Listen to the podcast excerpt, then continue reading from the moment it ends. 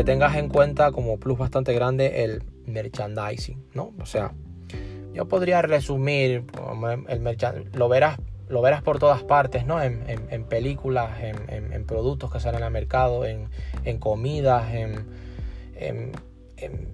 sagas de, en películas de cine, como te digo, el merchandising en ropa. El, el merchandising se entiende como todo aquel surtido ¿no? de, productos pues para atraer la atención al cliente, ¿no? para captar la atención del cliente. Ya hablaremos sobre otro modelo, que es el modelo AIDA, ahora aquí no lo vamos a meter, eh, pero AIDA es tener esa...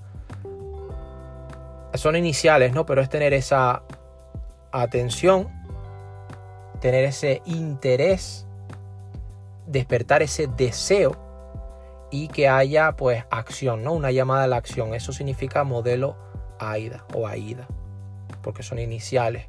Entonces el merchandising trata de eso, es un sortido de productos que trata de traer el qué? La atención al cliente o al consumidor final. Entonces, estas son las funciones eh, importantes que tienes que tener muy en cuenta en la distribución comercial de tu producto.